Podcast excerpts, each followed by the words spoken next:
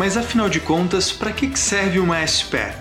Já faz algum tempo que a SPE caiu no gosto dos empresários, principalmente no setor imobiliário, mas não só nele.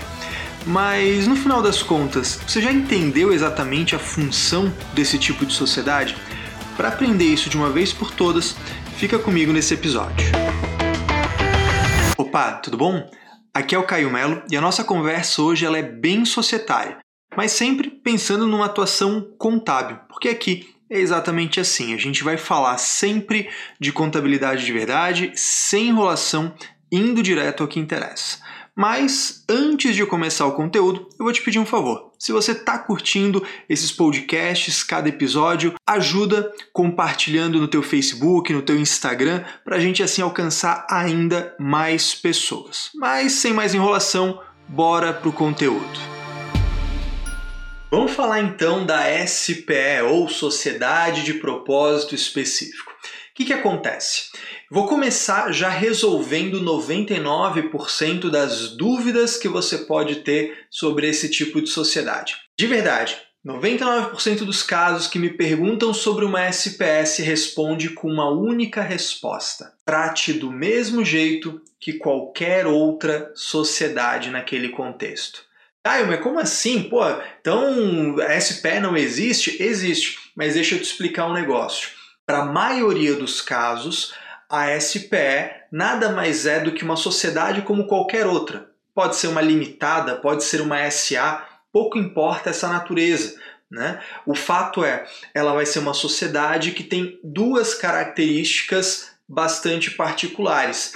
Ter o propósito específico, que é o que dá o nome SPE, e o prazo determinado. Então a característica prioritária é propósito específico. Vou dar um exemplo da atividade imobiliária, que é um, o segmento onde eu mais atuo. Uma limitada em geral teria a CNAE de incorporação imobiliária e, portanto, a descrição do objeto social seria uma empresa cujo objeto é realizar a incorporação imobiliária, incorporação e venda de imóveis, como você preferir redigir. Quando eu vou para uma sociedade de propósito específico, esse propósito específico significaria, por exemplo, um determinado empreendimento. Então, a redação desse objeto deixa de ser incorporação imobiliária em geral, ou seja, um objeto amplo de fazer incorporações em geral por aí, desenvolver essa vida social, e passa a ser algo específico. Por exemplo, realizar a incorporação e venda do residencial Florianópolis, do residencial Boa Vida. Ou seja, o meu propósito é fazer especificamente isso aqui e não fazer coisas em geral. Pegou a essência? E aí, como meu propósito, meu objeto social é algo específico, é algo focadinho, o prazo da sociedade se torna determinado, que é a característica secundária.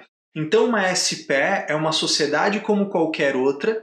Ah, se seria uma limitada, vai ser uma limitada como qualquer outra, só que com essas duas características. Ela tem um objeto determinado, um propósito específico e o prazo também delimitado. Ao invés de ser um prazo indeterminado, vai ser um prazo determinado que prazo determinado pode se dar, inclusive, de duas formas. Você pode defini-lo por uma data, ah, ah, o prazo determinado a 31 de 12 de 2025.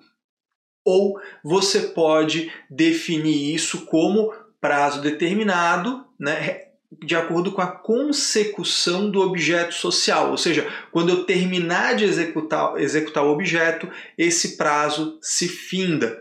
Tá? Então, como qualquer outra sociedade, se ela tem um prazo determinado, ela tem de algumas características do Código Civil.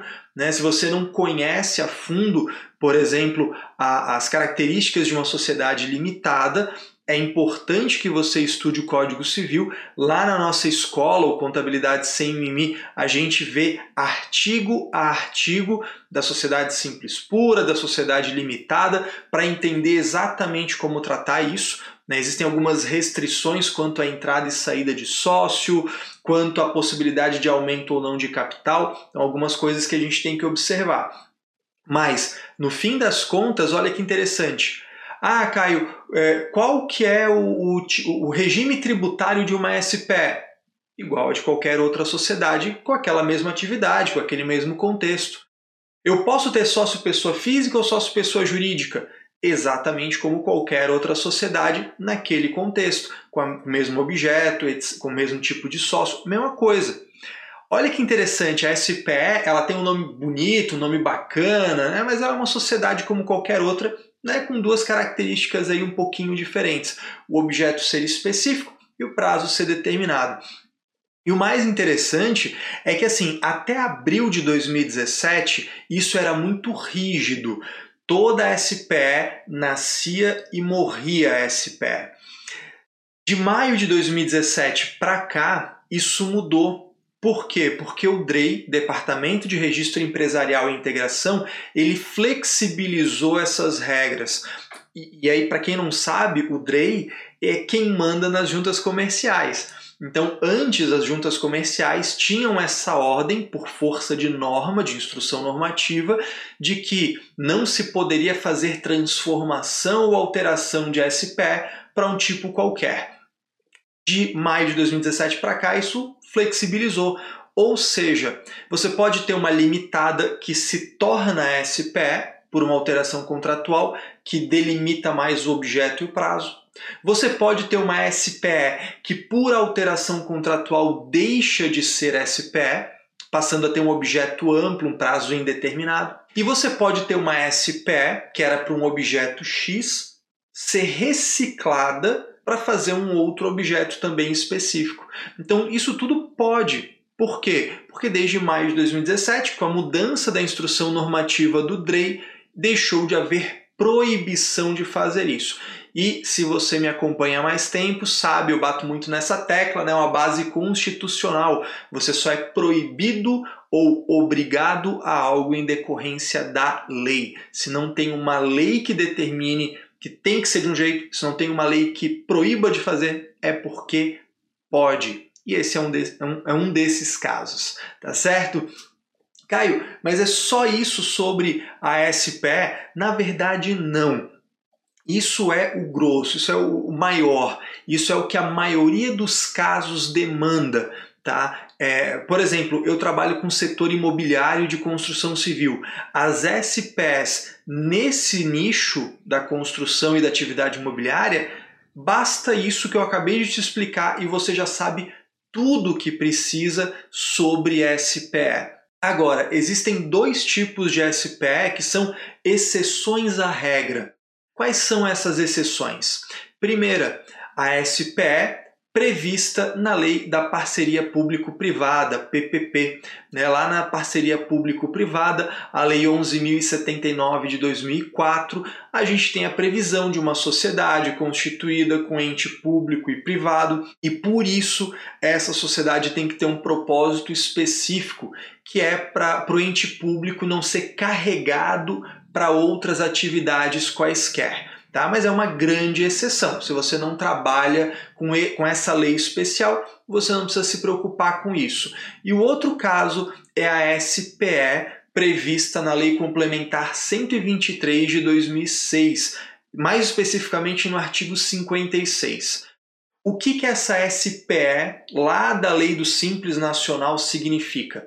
Ela é uma possibilidade de você juntar várias empresas do Simples Nacional através de uma SPE para fazer vendas em conjunto ou compras em conjunto. Olha só que interessante. Nessa SPE do, do Simples Nacional, a SPE será obrigatoriamente do lucro real e do regime não cumulativo. Por que, que eu te digo que especificamente essa? Porque lá nas outras, por exemplo, da atividade imobiliária ou de qualquer outra estrutura de negócio, a SPE é uma empresa como qualquer outra, ela pode ser real, ela pode ser presumido, sem problema nenhum, tá? Agora, a SPE lá da Lei Complementar 123, do artigo 56, ela é formada por empresas do Simples Nacional. De repente você está se perguntando aí, Caio, mas quando uma empresa investe em outra, ela não fica proibida de ser do Simples Nacional? Sim, com essa exceção. Então, as empresas do Simples participam dessa SPE. Essa SPE vai ser obrigatoriamente lucro real, regime não cumulativo, só constituída por sócios e empresas do Simples Nacional. E aí, por exemplo, um monte de farmácia do Simples se junta através dessa SPE. Para quê? Para fazer uma compra. Então a SPE faz a compra, por exemplo, de medicamentos e essa SPE revende para os seus sócios empresas do Simples. Com isso, ganham volume e poder de barganha. E o inverso pode acontecer. Você pode ter várias, por exemplo, lojas ou várias indústrias do Simples Nacional que se juntam através dessa SPE, lucro real, regime não cumulativo, para executar um contrato, para prestar um serviço, para fazer uma venda, para fazer uma entrega. Então, uma empresa dessa sozinha não conseguiria dar conta de competir com empresas maiores, mas quando elas se juntam através dessa SPE, elas podem se juntar. Então, elas vendem para a SPE e a SPE vende para o cliente final, por exemplo, um grande contrato que elas pegaram em conjunto. Legal, né? Então a gente tem duas grandes exceções: Lei Complementar 123, artigo 56, Lei 11.079 de 2004, parceria público-privada, mas 99% dos casos não tem nada a ver com isso. E principalmente as SPs vão estar relacionadas ao setor imobiliário e de construção civil, que são nichos que usam muito essas ferramentas, as SPS, como estrutura de negócio. Né? Então, a estruturação de negócio imobiliário passa por essa estrutura, por SPE, assim como por SCP, por consórcio, por é, patrimônio de afetação, por uma série de coisas, tá certo? Então, se isso fez sentido para você, talvez nessa hora você esteja se perguntando, tá, mas é, será que é só isso? Mas é simples assim? É isso mesmo. Caio, quais são as declarações que uma SPE tem que entregar? As mesmas de qualquer outra empresa. Qual é o regime tributário que ela pode adotar? Os mesmos de qualquer outra empresa. Como é que se faz a contabilidade de uma SPE? Exatamente igual ao de qualquer outra empresa. É simples assim. Né? A diferença é que eu não quero fazer uma fantasia disso, criar uma coisa que pareça difícil. Eu quero que você entenda que é fácil, é prático, é simples e você não precisa ter medo dessa matéria. Legal, né?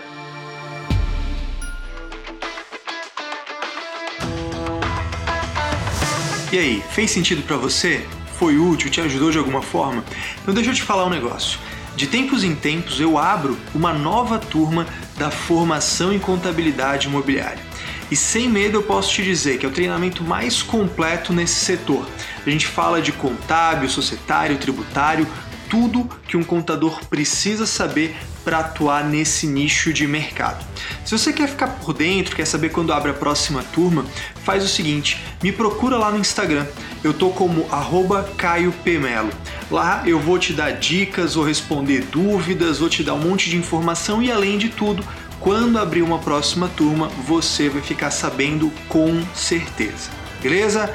No mais, fica com Deus, uma ótima semana e bora crescer junto.